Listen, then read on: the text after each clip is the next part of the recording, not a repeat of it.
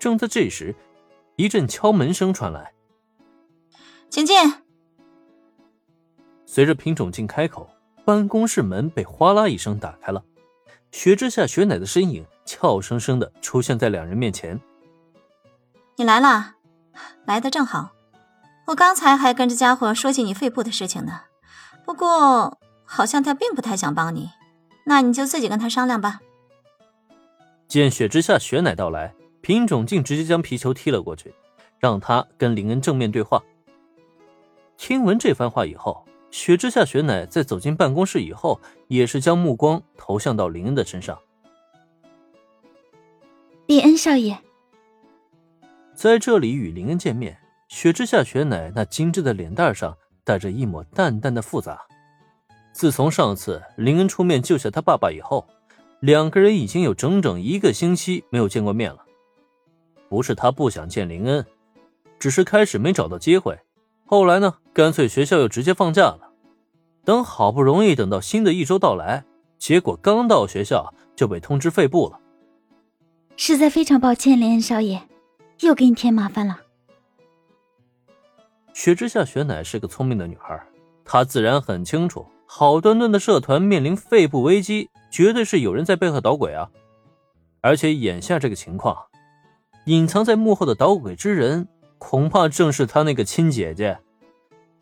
本来今天早上接到品种镜联络时，他就觉得奇怪，现在看来，这摆明了就是一个圈套啊！雪之下同学客气了。雪之下雪乃道歉，让林恩多少来的有些尴尬。虽然他并未亲口拒绝帮忙。但架不住品种镜的添油加醋啊！不过，还没等林恩开口再说什么呢，一旁的品种镜就率先开始赶人了。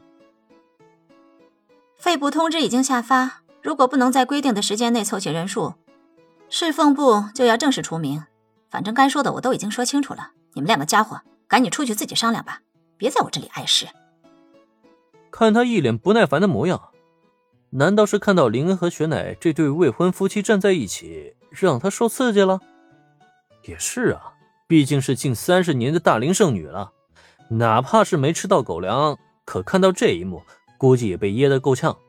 谁让他深知自己此行的目的就是为了撮合这一对嘛？呃，那好吧，雪之下同学，咱们出去聊。乔平种竟这态度啊，林恩也是无话可说了。也没再搭理对方，直接向雪乃发出了邀请。雪乃见状也是没迟疑，便轻轻点头说：“好。”目视这对青年男女先后走出了办公室，依旧坐在自己位置前的品种镜是不由得一阵腻味，伸手将手里的烟蒂掐灭在烟灰缸里，随即掏出手机拨通了一个电话号码。哎。你拜托我办的事，我已经帮你办好了。不过我跟你说啊，这种事情以后别想再有下一次。还有，这份人情没有十顿酒局，你别想还清。明明自己还大龄单身没人要呢，却要设局撮合两个学生。品种竟表示自己的心灵已经遭受重创了，绝对是没有好酒救不回来那种。不过，品种竟此刻的抱怨暂且不提。办公室外，林恩和雪乃之间的相处却来的有些尴尬了。这次又是杨乃小姐设局吧？你想好怎么应对了吗？今天发生这一件事情，大家懂的都懂，索性啊就摊开来说。既然如此，林恩自然也是顺势询问起雪乃的意见。毕竟是被亲姐所坑，也是挺让人头疼的一件事。这是来自姐姐的阳谋。除了正面解决，我也没有什么太好的办法。听闻林恩的询问，雪之下雪乃先是一愣，随即轻轻摇了摇头。其实他现在也不是很能理解自家姐姐的想法，在自己面前，他是一口一个要跟自己抢老公，可他的所作所为却又是都在撮合自己和林恩，这就让他很是看不懂了。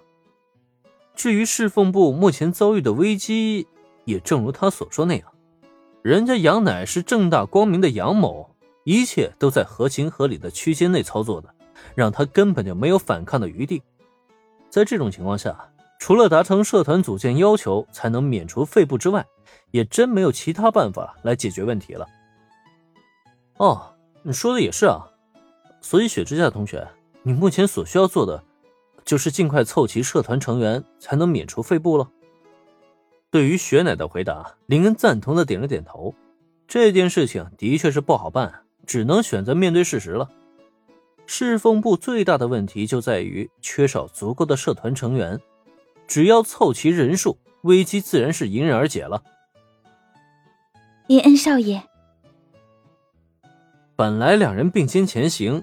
林恩还在开口分析呢，可就在这时，雪乃的脚步却是突然一停，顿时就落后了林恩半个脚步。